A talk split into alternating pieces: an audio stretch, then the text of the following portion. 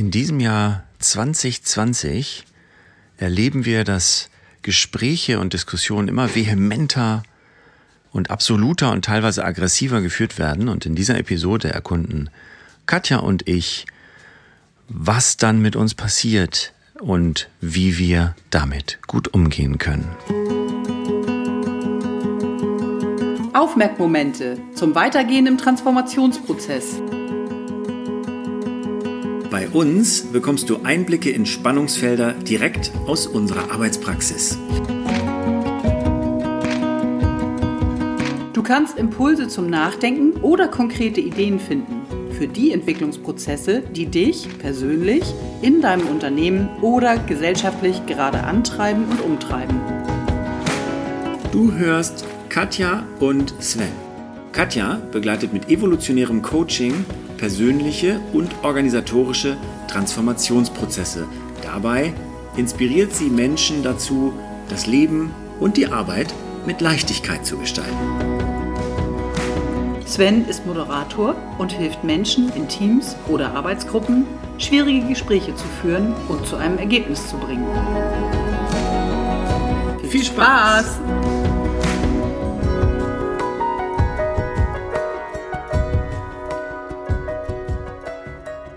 Ja, hallo, hallo Katja. hallo. Schön, dass du da bist. Ja, wir haben uns wieder zusammengefunden, genauer genommen zusammen gezoomt, um eine neue Folge zu sprechen, ein neues Thema zu erkunden. Ähm, in dem Kosmos, in dem wir uns bewegen, Transformationsprozesse, Dinge verändern sich, was fällt uns auf? Was sind die Momente, an denen wir aufmerken? Und ähm, du hattest so einen, hm, magst du den kurz erzählen? Ja, ich beschreibe das Beispiel sehr gerne. Äh, mich treibt gerade extrem um die Vehemenz der Diskussion und der Haltung, der Reaktion auf Standpunkte. Äh, ganz aktuell verfolge ich mit, was bei Compact gerade passiert, wo der Vorstand eine klare Aussage getroffen hat zum Umgang mit den Hygienedemos und einen, einen Shitstorm richtig erlebt hat. Äh, und mich hat das erschreckt, ehrlich gesagt. Als sie das transparent gemacht haben, sind wert, sehr wertschätzend insgesamt mit der Diskussion umgegangen. Aber mich hat erschreckt, dass sie so einen Shitstorm erlebt haben, weil ich den Menschen, die da engagiert sind, erstmal unterstelle, dass sie grundsätzlich erstmal wollen, dass wir unser demokratisches Gefüge behalten und sehen können, dass wir im Moment erprobend unterwegs sind und gucken, dass wir uns bestmöglich verhalten im Umgang mit dem, was wir wissen von diesem äh, zu dem Coronavirus. Und dass manches im rückwirkend betrachtet vielleicht sich verändern mag, das glaube ich gerne. Ich bin ganz sicher, rückwirkend werden wir vieles auch anders wissen. Aber wir sind gestartet aus Nichtwissen heraus. Und, und mit dem, was wir sehen, was in anderen Ländern passiert. Und ich bin erschrocken über diese Reaktion und über diese Vehemenz und wünschte mir einen guten Umgang da miteinander. Ich finde, diese Vehemenz, die du beschreibst, die, die kriegt man ja, also die zeigt sich jetzt am Thema Corona-Pandemie nochmal deutlicher, so wie sich vieles während der Pandemie deutlicher zeigt als sonst schon. Ich kenne diese Vehemenz aber auch, auch in anderen Kontexten, also dieses sofort in Schwarz-Weiß denken und den anderen auch dafür attackieren, dass er weiß denkt und nicht schwarz, weil ich zufällig jetzt gerade schwarz gedacht habe.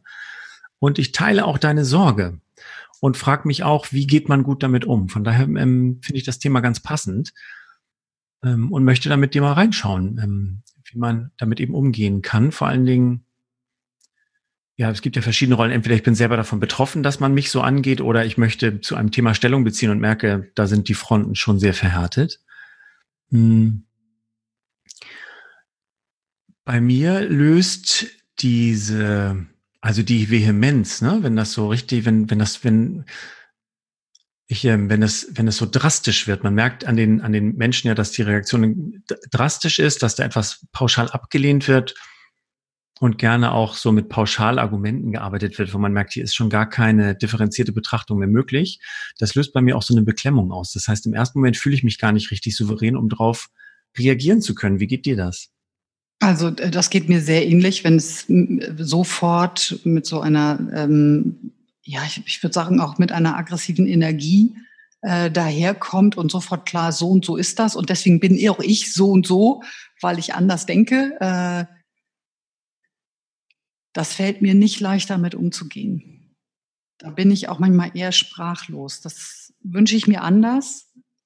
Aber da merke ich schon, also es kommt was drauf an, ne? wie gesagt, das ist losgelöst jetzt von der Rolle. Wenn ich in der moderierenden Rolle bin, ist das klar. Aber wenn ich persönlich als Katja in so einer Diskussion so äh, mit sowas konfrontiert werde, womöglich mir das auch noch unterstellt wird, dass ich ja äh, mich, was weiß ich, bleib mal jetzt bei diesem Thema, die falschen Quellen sehe, ähm, dass man mich für blöd verkaufen würde oder ähnliches und man unterstellt mir das gleich per se, dass ich keinen differenzierten Blick darauf habe.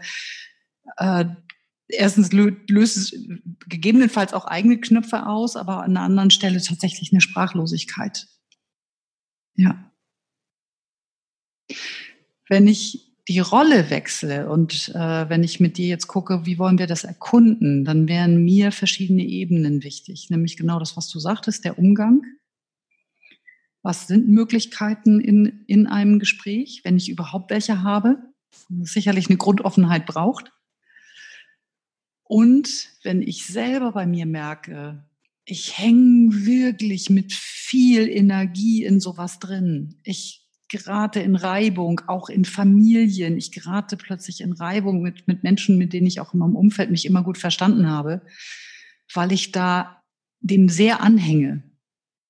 Äh, was weiß ich, das Stichwort nenne ich jetzt nur, ohne zu sagen zu wollen, das ist immer überall so, sondern einfach um, um dieses Verschwörungstheorien.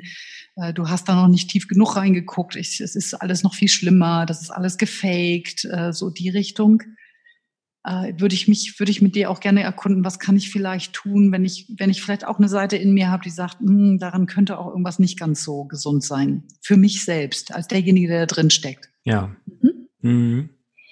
Ja. Wo zieht es dich als erstes hin? das ist gut, dass du das jetzt gefragt hast. Ich wollte das auch fragen. Wo fangen wir an? Ähm, ähm, Darf ich noch eine kleine Frage vorwegschieben, weil wir jetzt ja ähm, gesagt haben über Gespräche, diese, diese ganz dolle Vehemenz, ne, diese ganz krasse Vehemenz, habe ich ja den Eindruck, dass die ganz stark eben dann passiert, wenn es schriftlich abgeht, also soziale Medien, Kommentarspalten ähm, oder man haut mal eine E-Mail irgendwo hin raus. Ähm, Im echten Gespräch passiert das nicht so. Ich habe das Gefühl, da zeigen die Leute sich nicht so schnell oder vielleicht habe ich aber auch einfach nur durch diese eskalierenden Situationen gehabt. Ähm, wir betrachten aber im Grunde genommen beides, egal ob ich jetzt damit angesprochen oder angeschrieben werde, ne? Ja. Ja. Und zwar vor folgendem Hintergrund, ich gebe dir recht, ich glaube, dass schriftlich, online äh, es deutlich leichter ist, so eine extreme Position auch mal zu formulieren. Gleichzeitig habe ich jetzt in den letzten Wochen Gespräche geführt, wo mir Menschen erzählt haben, dass ihre in ihrem direkten Umfeld plötzlich Personen, die, mit denen sie einen ganz anderen Kontakt hatten, auch wirklich sehr nahe Angehörige, äh, auf einmal da landen und das nicht verstecken, sondern weil das eben Familie ist, das vielleicht auch so offen sagen und die wirklich erschrocken sind, wo klar ist, sie haben jetzt keinen Kontakt mehr. Äh, und das finde ich, da, da läuft mir richtig eine Gänsehaut runter, weil der Preis ist so hoch. Dann würde ich da ansetzen bei dieser, bei der Sprachlosigkeit. Ich erhalte so eine Reaktion, ob nun schriftlich oder ins, ins, äh, ins Gesicht. Und es entsteht diese Sprachlosigkeit. Ähm, ich fühle da jetzt mal für mich rein. Ähm, bei mir hat das ganz viel damit zu tun, mit, dass ich die Situation so nicht erwartet habe. Also ist auch so was Unerwartetes nach dem Motto, da wäre ich jetzt nie drauf gekommen, dass du allen Ernstes dieser Meinung bist und die jetzt so hier mir ins Gesicht schlägst, sozusagen. Also unerwartet überrascht wäre ein Faktor. Dann wahrscheinlich passiert es uns ja immer dann, wenn es eben die eine, eine Meinung ist, die wir nicht teilen, wo wir, wo wir denken, eigentlich halte ich was anderes für richtig. Was können wir dann in der Situation machen? Ich musste so ein bisschen an eine Geschichte denken, die haben wir schon mal in Folge ich weiß gar nicht mehr, ich glaube in der dritten Folge, dieses, ich ziehe mich nochmal aus einer Situation raus und sorge für mich selber, bevor ich wieder reingehe. Das ist so die erste Assoziation, die ich hatte, nach dem Motto, vielleicht reagiere ich gar nicht sofort. Wenn es geschrieben ist, ist das leicht. Ich kann das erstmal zur Seite legen und morgen nochmal drauf reagieren. Wenn ich angesprochen bin, kann ich das nicht. Dann habe ich die Situation. Dann möchte der andere ja auch eine Reaktion irgendwie sehen. Oder weiß ich aber nicht, ob ich verpflichtet bin. Also, weil wir reden ja jetzt im Moment über wirklich solche extremen Haltungen. Und ich habe, wie gesagt, in den letzten Wochen mehrere Beispiele dafür, ähm, also ja, gehört, erlebt von Menschen, denen ich traue, die mir auch wieder nah sind, wo ich, wo ich wirklich, äh, wo die auch selber sehr erschrocken waren und es äh, am Anfang noch versucht haben, irgendwie darauf zu reagieren und sich dann erstmal rausgezogen haben und sich sortiert haben und dann geguckt haben, okay, wie möchte ich mich dazu verhalten? Was ist mir da jetzt wichtig? Ja. Ja, hast du eben gesagt, du hast das erlebt, wie Leute das gemacht haben? Mhm. Mhm. Würdest du ein Beispiel davon erzählen können? Vielleicht ist das ja schon so, ein, so eine konkrete Ableitung. Was kann ich tun in dem Moment? Also eine, eine Kollegin, genau, eine ganz, eine, eine sehr geschätzte Kollegin von mir hat das in einem Fachkreis erlebt, dass da plötzlich so radikale Haltungen auftauchten im Austausch und sie ist da erstmal total gegen angegangen, weil das gegen ihre gesamten menschlichen und politischen Werte ging und hat dann gemerkt, sie geht immer höher und auf der anderen Seite passiert gar nicht so viel, sondern die haben sich da schon eingerichtet in ihrer Haltung. Und mhm. Als ich dann, ich hatte hinterher mit ihr Kontakt, da war sie ganz schön durcheinander und war erstmal so, ich bin so erschrocken, ich habe in diesem Kreis das nicht erwartet. Das passt zu dem, was du eben gesagt hattest. Ich habe das überhaupt nicht erwartet, dass mir das da begegnet. Und es war wirklich Gedankengut, wo ich sage, also wir, wir glaube ich, das sehr rechtsorientiert war. Und was durch eine Seitentür reingekommen ist, wo es überhaupt nicht passt und jetzt auch hier mit dieser ganzen Situation sich plötzlich verwebt, das war der Hammer. Und während wir uns austauschen und sie erstmal einfach da sein konnte mit ihrer, mit, mit dem, was es bei ihr alles berührt hat, hat sie sich irgendwann entspannt und konnte da nochmal anders draufblicken und hat angefangen, andere Ideen zu kriegen, wie sie ins Gespräch gehen kann. Mhm. So, und das fand ich gut. Insofern hat sie, sie hat für sich den Moment genutzt. Sie ist rausgegangen aus der Situation. Sie hat, weil es für sie gut passt, mit anderen darüber zu reden, hat den Austausch gesucht und sich dabei reflektiert und sich auch entspannt und auch gesehen, okay, was ist bei mir jetzt angesprungen? Also warum bin ich in den Kampf gegangen? Weil das ist ja genau das, was da gerade passiert. Was überhaupt nicht hilft, ist in die, Gegen, in die Gegenwehr zu gehen sondern was es braucht, ist, ist ein vernünftig, ist ein Dialog, so er denn überhaupt irgendwie möglich ist. Ja. Und die Orientierung hat sie dann wieder gehabt. Und sie konnte auch sehen, so, okay, das ist bei mir berührt worden und deswegen musste ich da innerlich auf die Barrikaden geben und musste so gegenhalten. Und ich konnte gar nicht mehr hinterfragen, okay, was steckt denn für dich dahinter? Wie kommst du auf so eine Idee? Was, was treibt dich da um? Wo kommen diese Gedanken her? Das irgendwie erkunden, was bei dem anderen eigentlich los ist. Mhm. Und es ging ihr deutlich besser am Ende dadurch, ah, ja. dass das klarer okay. war. Mhm. Durch dieses Rausziehen und auch nochmal drauf zu schauen, ja. was, was ist jetzt gerade bei mir eigentlich passiert. Ja. Okay. Ja. Hm. Es kommt, also das, jetzt haben wir schon dieses Überraschende, Unerwartete, das können wir abfedern, indem wir sagen, okay, ich führe das Gespräch jetzt an dieser Stelle erstmal nicht weiter. Ich brauche einen Break, ich ziehe mich nochmal raus, müsste ich erst drüber nachdenken. Ich glaube, das lässt sich auch leicht formulieren, wenn man dann sagt, oh, Position, mit der ich nicht gerechnet habe. Da müsste ich vielleicht nochmal drüber nachdenken und dann später das Gespräch nochmal suchen. Ähm, du hattest vorhin, als wir über das Thema gesprochen haben, auch äh, gesagt, dass wir alle ähm, aus ähm, Unwissen oder Ungewissheit gestartet sind. Also es gibt ja viele diese Situationen, die so hochkochen kommunikativ, wo ähm, es auch schwierig ist, an konkretes Wissen ranzukommen. Also Bleiben wir mal bei dem Beispiel der Stunde. Die Corona-Pandemie über diesen Virus glauben ja nun ganz viele Leute irgendwie was Halbes zu wissen und was Richtiges weiß immer noch keiner. Also ähm, ähm, wie, wie können wir damit im Gespräch umgehen, dass jemand da eine Sache raushaut? Ich gehe eigentlich davon aus, er kann es eigentlich nicht genau wissen. Ich weiß es aber auch nicht genau. Ich kann gar nicht argumentativ einsteigen. Mhm. Was mache ich mit meinem, mit meinem Unwissen? Also ich würde also jetzt bleibe ich mal nah an dem dran, was mir auch liegen würde, wäre wirklich nah bei dem zu bleiben, was mein, mein Gespür und meine Vernunft und mein, meine, mein Erleben mir ermöglicht zu, wahrzunehmen. Äh, in einer konkreten Diskussion, die ich hatte, wo, wo ich mit, einer, mit einem Gesprächspartner mich ausgetauscht habe, der sich sehr aufgeregt hat, dass wir so viel falsch machen würden hier in Deutschland und dass wir das alles ganz anders steuern müssten. Und ich war glücklicherweise sehr entspannt und konnte das einfach hören und bin mit dem, mit dem gegangen, was da, was da sein könnte. So, habe das einfach aufgenommen und habe meine, einfach gesagt, ich möchte einfach mal aus meiner Perspektive beschreiben, wie ich das gerade erlebe und habe den Blickwinkel nochmal geweitet. Und das Schöne war, ich habe dann auch gesagt, und letztendlich, wenn ich mir angucke, wir sind gestartet mit dem, was an Meldungen aus China kamen, wo keiner von uns wusste, ob das überhaupt die, auch nur ansatzweise die ganze Wahrheit ist, und dem, was dann in anderen Ländern passiert ist. Und von da aus sind wir gestartet. Und wenn wir uns angucken, die, die es äh, haben laufen lassen, in den Ländern, die haben ganz schön Schwierigkeiten gekriegt und da sind schreckliche Dinge passiert. Ich glaube, da vergisst man dann auch, was das bedeutet, wenn so viele Menschen auf dem Schlag infiziert sind und krank sind. Kühlwagen aufgestellt werden, um die Leichen festzuhalten. Ich glaube, das ist was, was dann nicht in dem Vorstellungsvermögen ist, was das eigentlich bedeutet für die Menschen, die da arbeiten und die selber betroffen sind.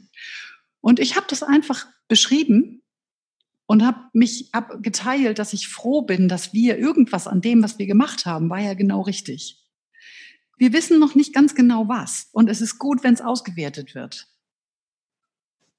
Und wir werden vielleicht auch nicht mitkriegen, wo es ausgewertet wird und mit wem, weil die Diskussionen gerade so hoch gepusht sind, weil jeder seine Meinung raushaut. Und dann konnte ich merken, mein Gegenüber hat sich ein bisschen entspannt und fing plötzlich an und sagte, wir haben ja einen Grund gehabt, warum wir das gemacht haben.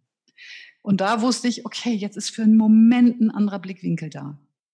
Und da bin ich mit meinem Gespür gegangen, weil das war eine sehr rationale, verkappelte, äh, verkappte Diskussion. Ja, es muss wissenschaftlich untermauert sein. Und, hm, hm, hm. und ich habe dann irgendwann gemerkt, dass das Bedürfnis ist, dass es eine Sicherheit da drin gibt, die ja noch gar nicht da ist. Wir können hinterher Daten auswerten, ja. aber wir können nicht vorher Daten auswerten. Ja. Ich, also für mich klingt das so, als wenn da der entscheidende Hebel ist, die Meinung des anderen oder der anderen gar nicht erstmal, also denen tatsächlich nicht zu widersprechen, sondern ich habe das so verstanden, dass du deine Meinung einfach neben die stellst, nach dem Motto, das ist ja interessant. Ich habe auch eine Meinung, ich zeige euch die mhm. mal. Ohne dass jetzt die eine oder andere Meinung diskreditiert oder angegriffen wurde oder den Anspruch erhoben hat, richtiger zu sein als die andere. Das macht, glaube ich, viel aus dabei, den anderen zu öffnen, weil in dem Moment, wo ich irgendwie sage, ich glaube, ich weiß aber was besser oder ich habe eine bessere Meinung und so weiter, führt das ja sofort zu Verhärtung von Fronten und zu Eskalationen. Und das können wir, glaube ich, aus der Intuition ganz häufig nicht. Dieses, du darfst deine Meinung haben, auch wenn ich sie nicht für richtig halte. Ich zeig dir mal meine und du kannst ja mal gucken, ob du was dran findest. Dieses ganz entspannte, es dürfen zwei nicht vereinbare Meinungen im Raum stehen. Also meiner Erfahrung versuchen Gruppen oder Menschen auch in der Zusammenarbeit immer rauszukommen und es muss jetzt hier eine Meinung geben. Und äh, das bringt uns diese Zeit nun wirklich mit der Keule bei. Nein, es wird immer mehrere Meinungen geben und es kann ganz häufig hilfreich sein, sie nebeneinander stehen zu lassen. Ich habe das, ich habe Diskussionen so und so erlebt, also tatsächlich mit meinem, mit meinem besten Freund haben wir neulich zusammengesessen und er empfand einige Sachen als übertrieben und ich habe meine Meinung gesagt und wir konnten uns dann darauf auf den Nenner einigen, aber wir wissen beide nicht genug darüber, um jetzt zu wissen, was richtig ist und was nicht und was übertrieben ist und was nicht. So, wenn man dann irgendwie in einer freundschaftlichen Atmosphäre auf den Nenner kommt, wir wissen eigentlich beide nicht genug, dann lass uns über was anderes sprechen und lass uns noch ein Bierchen trinken. Es ist gut. In ganz vielen Diskussionen erlebe ich es aber auch trotzdem dann, dass ähm, jemand seine Meinung der, dass jemand damit nicht gut umgehen kann, dass da noch eine andere Meinung ist und versucht seine Meinung dann mit dem Pseudofakten zu verteidigen nach dem Motto, in den anderen Ländern hatten sie aber auch mehr Alte, in den anderen Ländern war dies, in den anderen Ländern war das. Ähm, und solche Gespräche kenne ich jetzt, wenn wir, wir wollen ja jetzt nicht nur über Corona sprechen, aber sowas kenne ich natürlich zwischen Personen und Gruppen, die in der Zusammenarbeit Probleme haben auch, dass man einfach weiter so nach Argumenten greift, um nicht seine Position aufgeben zu müssen. Ja, und das finde ich ganz spannend, weil wenn du das so beschreibst, glaube ich, wie je mehr ich dem anderen innerlich, also ich meine jetzt auch, ich habe ich hab innerlich einen Ort aufgesucht, weil ich vielleicht kurz vorher so, so, ich hatte so einen Moment, wo mir so klar war, dass das Ausdruck unserer Demokratie ist, dass wir mit diesen extremen Positionen da sein dürfen.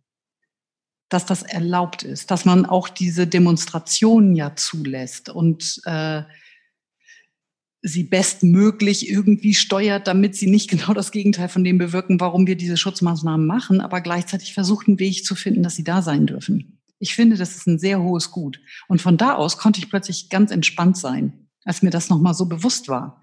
Wo ich so gedacht habe, ja, und es ist gut, dass du mit deiner anderen Haltung da bist, weil vielleicht bist du auch die Person, die dafür sorgt, dass das irgendwann alles aufgearbeitet wird. Wunderbar.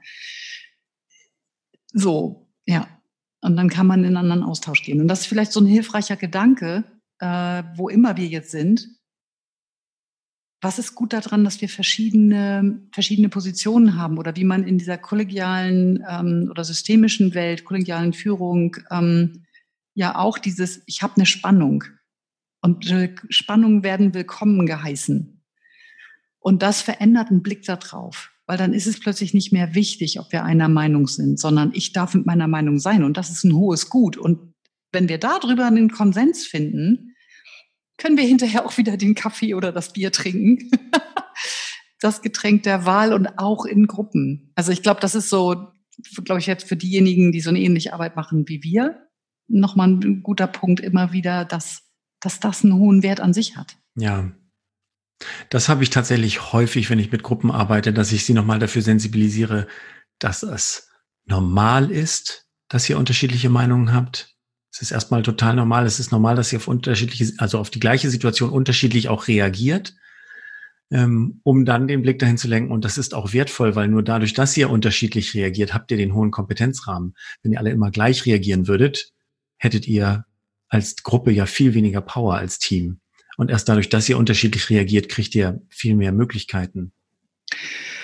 Und ich glaube, jetzt würde ich an der Stelle noch mal einmal schauen ähm, auf das, wenn ich merke, mir passiert das immer wieder, dass ich hitzige Diskussionen auslöse oder in hitzige Diskussionen gerate, vehemente Diskussionen.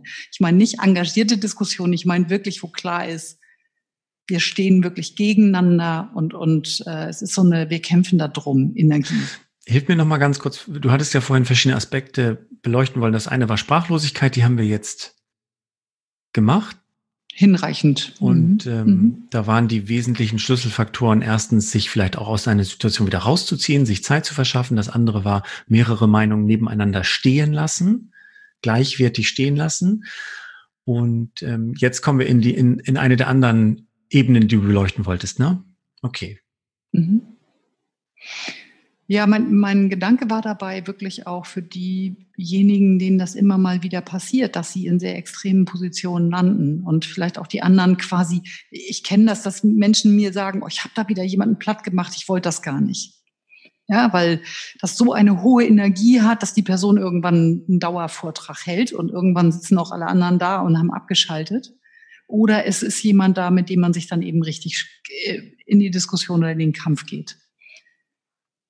Und weil das gerade im Moment so häufig auftritt tritt und mich mm, bewegt oder ich denke einfach, dass da ganz tiefe Punkte äh, berührt werden. Genauso wie du das eben gesagt hast, wir sind im Ungewissen unterwegs. Wir wissen gerade nicht, wie es funktioniert.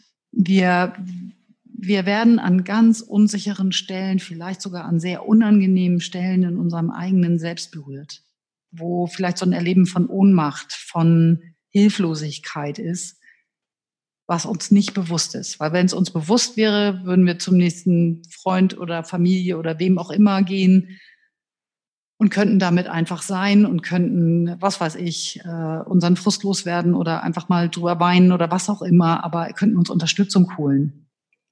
Und da für sich, glaube ich, anzufangen, echt hinzuspüren und zu gucken, was ist bei mir berührt, wenn ich so darum kämpfe, dass der andere mir glaubt, dass diese, dass diese ganze Geschichte erlogen ist oder dass es, dass man nur so rum um den Baum gehen kann und nicht andersrum, wenn wir jetzt um Wege gehen, ne? so wenn die Teams wählen oder sowas oder in Familien. Nein, nur das ist das Einzige, was wir hier machen können. Das ist das einzig Richtige. Was ist da dran so wichtig für mich? was berührt das Thema, wo, wo trifft es mich auch so, dass diese Energie da ist? Das ist ja kein kleiner Antritt, ne? Also ich würde mal sagen, am Anfang braucht es schon diesen Schlüsselmoment, wie von der Bekannten, von der du erzählt hast, oder dem Bekannten, der gesagt hat, oh, ich habe wieder jemanden platt gemacht. Also äh, am Anfang brauchst du schon dieses Erlebnis, da ist was tatsächlich nicht okay gewesen. Und ich glaube, solange jemand das für sich selber noch nicht gemerkt hat, sondern immer noch das Gefühl hat, die anderen sind alle nicht okay und sich selber nicht bereit ist zu hinterfragen, dann, ähm, dann wird es schon schwierig, da hinzukommen, weil das geht, glaube ich, nur aus dieser Selbsterkenntnis, irgendwas ist hier komisch, ich möchte gerne irgendwas, ich möchte das gerne verstehen, ich möchte es gerne verändern. Also die Offenheit braucht es und das ist, äh, es braucht so einen Moment hinterher. Es wird nicht in der Situation passieren, aber es braucht einen Moment hinterher. Mhm. Und wann immer der auftaucht, glaube ich, ist es hilfreich, entweder mit denjenigen, mit denen man da gestritten hat, mal zu gucken und zu sagen, gib mir mal eine Rückmeldung, wie hast du mich erlebt? Oder aber eben wirklich selber auch, wenn es möglich ist. Ich meine, das äh, im Wissen, dass das jetzt gerade, gerade das, was wir jetzt hier kollektiv erleben, ähm, weltweit, berührt sehr tiefe Urängste in uns. Und das ist nicht so gut, da immer unbedingt alleine mit unterwegs zu sein. Also es kann auch gut sein, dann sich wirklich Unterstützung zu holen, um da drauf zu gucken. Wenn ich ja. mich mit meinen Themen auskenne, ein bisschen eine Idee habe, so wo komme ich eigentlich her, was bewegt mich so, wo habe ich vielleicht auch Kratzer in meiner in meiner Seele in, auf, auf meinem Weg gehabt, ähm, unangenehme Dinge erlebt, schmerzhafte Dinge erlebt. Okay, was könnte da vielleicht berührt sein? Es geht nicht darum, da wieder reinzugehen, sondern einfach es zuordnen zu können und dem auch zu trauen, was dann auftaucht. Ah, okay, mhm. die und die Situation. Oh, warte mal. Was brauche ich denn dann jetzt eigentlich? Und was sich für gewöhnlich ja. einstellt, ist, wenn ich im Kontakt bin mit dem, was wirklich dahinter ist, dass es einen kurzen Moment gibt, dass es sich unangenehm vielleicht anspürt oder dass dann Gefühle hochkommen, aber meistens kriege ich wieder den, den, den, den Boden unter die Füße und bin ein bisschen mehr wieder da. Hm. Ich habe auch die Erfahrung gemacht, dass das in der Regel ein bisschen Unterstützung braucht, ein zweites Paar Ohren ähm, oder Augen, was mit drauf schaut, weil das ja häufig, also gerade wenn es um Ängste geht und wirklich Sachen, die schön unbewusst angelegt sind, ich keinen direkten Zugriff drauf habe. Ne? Also das erfordert schon einige Übungen und äh, sehr hohe Selbstkenntnis, dann zu wissen, ah, da hat mir das hier dann Streich gespielt oder da, da ist der Sven wieder aus mir rausgesprungen. Ähm, ich habe in der Regel solche Erkenntnisarbeit immer am besten entweder gemacht, indem ich mit sehr vertrauten Personen gesprochen habe oder eben auch tatsächlich ähm, Coaching-Sitzungen genommen habe. Gibt es Gibt es außer dem engen, vertrauten Freund, Freundin oder aus der Familie, gibt's ähm, oder Coaching, gibt es noch andere Wege, wie du das erlebt hast, wie man an diesen Reflexionspunkt kommen mhm. kann? Mhm. Also ich würde, mh, mm, würde empfehlen, auch dieser, also je nachdem, was das ist und wie tiefgreifend das ist, noch einen Schritt weiter zu gehen und tatsächlich zu gucken, ob es auch eine therapeutische Möglichkeit der Unterstützung gibt, welcher Richtung auch immer. Ich meine, der, der Markt und das Angebot ist vielfältig. Aber äh, und, und da ist es gut zu gucken, was passt denn zu mir. Deswegen gibt es die Möglichkeit auch da von, von ersten Sitzungen, um überhaupt erstmal zu gucken, wie, wie, wie ist das? Wie passen wir auch zusammen? Wie passt die Chemie zusammen? Und wenn ich auf auf Entwicklungswege und auch auf meinen eigenen Entwicklungsweg gucke, dann sind mir manchmal ganz unerwartete Angebote über den Weg gelaufen, wo das Bestandteil war, auch zusätzlich noch. Dass es darum geht, den Dingen, die in dir sind, Ausdruck zu verleihen. Wo gut mit dir umzugehen, einen liebevollen Dialog mit dir zu beginnen, hm, dich dem anzunähern, was in dir ist und was du wahrnimmst, auch auf einer körperlichen Ebene und das ist je nachdem, wo wir, worüber wir reden, ob es sehr hohe Belastungen sind, vielleicht sogar traumatisches Material, glaube ich, ist es gut, wenn das wirklich auch einen entsprechend fundierten Hintergrund hat. Und es gibt leichte Angebote, die diesen Hintergrund haben, ohne dass sie das gleich als Überschrift drüber haben und genauso hilfreich sein können.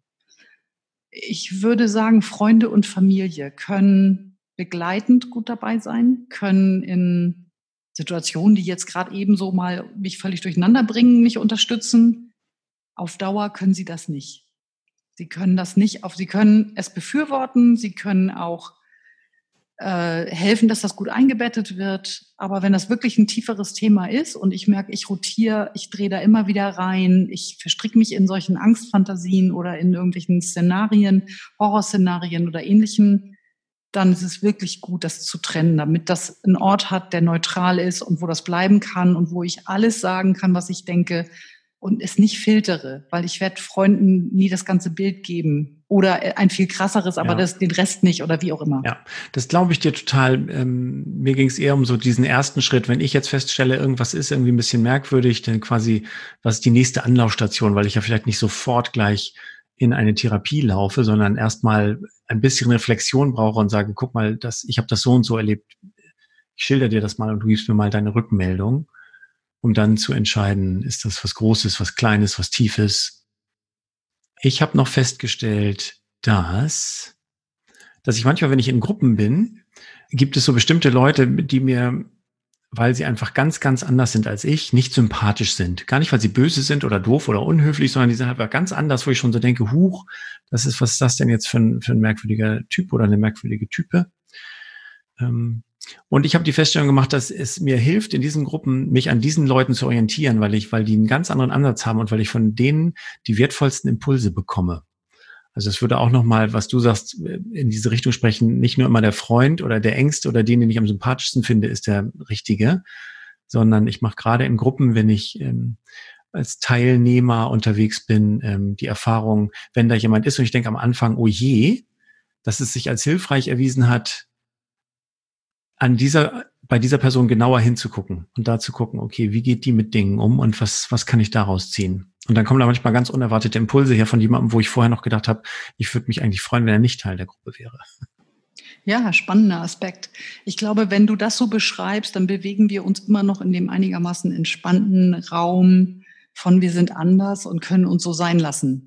Wo ich eben war, war tatsächlich bei dieser echt starken Vehemenz wo du selber ja auch gerade sagst, ne, wo das dann gar nicht aufhört und wo das dann heißt, du hast ja gar keine Ahnung oder selbst die Informationen aus dem Ausland sind gefaked und äh, was sich dann zusammenknüpft, wirklich mit Material, wo man denkt, so um Gottes Willen, dass es das überhaupt gibt, ist wirklich hinter meinem Vorstellungsvermögen. Und es ist ja bei der anderen Person so. Die glaubt das ja in dem Moment. Und äh, ich glaube, es ist wichtig, tatsächlich auch darüber zu sprechen, weil im Moment eine ganze Menge richtig überkocht. Wir reden auch über den mittleren Raum und das ist wunderbar und ich wünsche mir selber auch, dass der mir am meisten begegnet. und gleichzeitig kann ich mich, ich kann ja nicht die Augen davor verschließen, dass ich sehe, höre, erlebe, dass es eben auch wirklich richtig, richtig hochkocht. Vielleicht ist das nochmal, weil du jetzt gerade sagst, die andere Person glaubt das, vielleicht ist das ja nochmal ein Einstieg in eine, in eine Kommunikation, nicht mehr über das Streitthema, sondern so ein bisschen das Gespräch wieder aufzulockern, wenn man darauf geht und sagt irgendwie, sag mal, die Sachen, die du sagst, ne, du glaubst die wirklich, du bist da richtig überzeugt von. Ja. Und dann darüber zu sprechen, was ist denn jetzt, wenn ich davon nicht überzeugt bin? Dann spricht man gar nicht mehr so sehr über das Streitthema, sondern darüber, was ist mit uns hier? Ich kann nicht umhin, das klassische Fachwort dafür, Metakommunikation zu erwähnen, auch wenn das jetzt niemandem wirklich weiterhilft.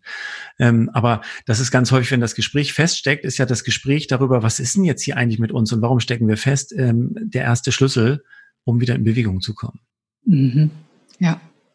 Ja, wunderbar, wunderbarer Hinweis, wenn es einem zur Verfügung steht. Weil je nachdem, wie sehr, da sind wir wieder bei dem, bei der Sprachlosigkeit oder bei dem, bei der Überraschung, wenn es aus einem Umfeld kommt, wo du es einfach überhaupt nicht erwartest, äh, dann die Ebene zu erreichen, ist schon echt die hohe Kunst. Und dann zu sagen, warte mal. Ja, ich versuche eigentlich auch, und ich sag mal so, durch, durch unsere Arbeit und durch die Vielzahl der Menschen, auf die wir treffen und der Situationen, in denen die stecken, entsteht ja so ein bisschen was wie Unüberraschtheit nach dem Motto, mich kann eigentlich so schnell gar nichts mehr überraschen, weil ich weiß ja, dass ständig merkwürdige Meinungen, Missverständnisse, dass, dass das normal ist. Das weiß ich ja. Das heißt, eigentlich arbeite ich da schon dran, mich von nichts mehr überraschen zu lassen, sondern zu sagen, musste ja so kommen. Das gelingt mir natürlich nicht immer. Ach, das finde ich interessant. Das ist gar nicht mein Bestreben. Doch, also bei mir ist ich das so, weil. möchte mich über. Ja, natürlich möchte ich auch Überraschungen haben. Nur der Punkt ist von, von Verhaltensweisen oder Denkweisen von Menschen sich noch überraschen zu lassen, ist eigentlich Quatsch, weil man weiß, dass es da draußen alles gibt, dass jeder auf jede mögliche Idee kommen kann und sich an jeder Idee auch festbeißen kann.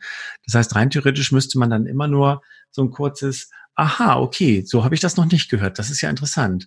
Und dann ist man an so einem ähnlichen Ort, wie den du vorhin beschrieben hast. Du bist an diesem so leicht Feldherrenhügelmäßigen Ort mit Übersicht und sagst, ich biete euch auch nochmal, Feld ist auch aus der Kommunikation so ein Begriff, ne, aus der Verstricktheit rausgehen, nochmal auf seinen Feldherrenhügel zurückgehen und gucken, was ist eigentlich passiert. Das ist so ein Metakommunikationsbegriff. Ich, ich erkläre das gerade ganz kurz, weil ich kann natürlich im Gespräch, das könnt ihr Licht, liebe Zuhörer, sehen, dass die Katja gezuckt hat bei dem Begriff Feldherrenhügel.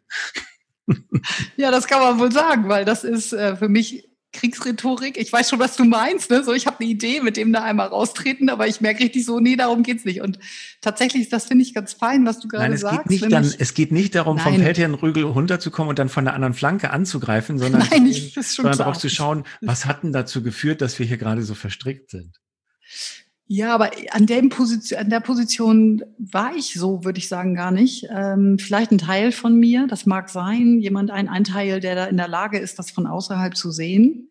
Äh, ich lasse mich insofern überraschen, als dass ich Reaktionen aller Couleur im weitesten Sinne erwarte, im Sinn, also wirklich mich davon überraschen lasse.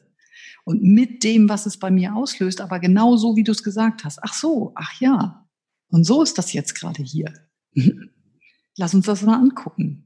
Also eher vom Moment aus betrachtet als aus so einer Distanz. Ich bin, glaube ich, mehr drin als, als ganz weit draußen. Ich kann das auch. Die Position gibt's und die ist gut, wenn es mich richtig trifft, dann brauche ich die auch unbedingt. Dann brauche ich diesen Hügel, um dahin zu gehen und mich einmal zu sortieren und die Lage von oben mir anzugucken. Dann kriege ich wieder Sicherheit wenn ich in meinem, in meinem grünen Bereich sozusagen bin, dann bewege ich mich eher von, ich bin hier jetzt drin und ich bin eher erkundend und aufgeschlossen und neugierig, also im aller, allerbesten Sinne interessiert. Weil ich möchte den anderen ja verstehen. Ich möchte eine verständige Kommunikation. Ja. Hilf nochmal meinem Gedächtnis auf die Sprünge, bevor, bevor wir jetzt irgendwie übereilt abschließen. Ähm, Du hattest gesagt, vorhin verschiedene Ebenen beleuchten. Die Sprachlosigkeit war das und das, was wir eben besprochen haben. Dieses, wenn ich immer wieder in Situationen reinlaufe, wo ich feststelle, ich löse Vehemenz aus oder um mich herum entsteht ganz schnell Vehemenz. Gab es noch eine dritte Ebene? Nicht, dass wir eine vergessen, bevor wir uns ein Fazit ziehen. Also ich bin sicher, dass wir, dass wir Ebenen vergessen, äh, weil ich glaube, wir haben erst angefangen, das, das, den Bereich zu erkunden. Und, äh, und zwar dieses Spannungsfeld. Alleine ich glaube, ich war mit einem ganz viel vehementeren Bild reingegangen und ich glaube, da ist noch viel mehr Musik drin. Genauso wie das, es ist, in, in, es ist begegnet mir in so, einem, in so einer leichten Dissonanz, die sich immer wieder gegenseitig äh, aufschaukelt. So, und es hat fast ein Spiel. Und ich dazwischen haben wir beide uns jetzt gerade bewegt, ein bisschen erkundend. Und ich glaube, das eine oder andere, den einen oder anderen Abstecher machen wir da vielleicht in Zukunft nochmal. Also heißt, lange Rede, kurzer Sinn, ich, mir ist jetzt im Moment nichts bewusst. Okay, gut, alles klar. Dann checken wir beim nächsten Mal vorher noch, ob wir in Vehemenz nochmal rein wollen. Mhm. Und dann sage ich für heute vielen Dank. Vielen Dank, Sven. Und tschüss, bis zum nächsten Mal. Tschüss. Ihr habt zugehört bei Aufmerkmomente von Katja Witthöft und Sven Vogt. Wir freuen uns auf euer Feedback und eure Themenvorschläge und ihr erreicht uns über unsere Websites Katja auf spielräume-entdecken.de und Sven über sven-vogt.com.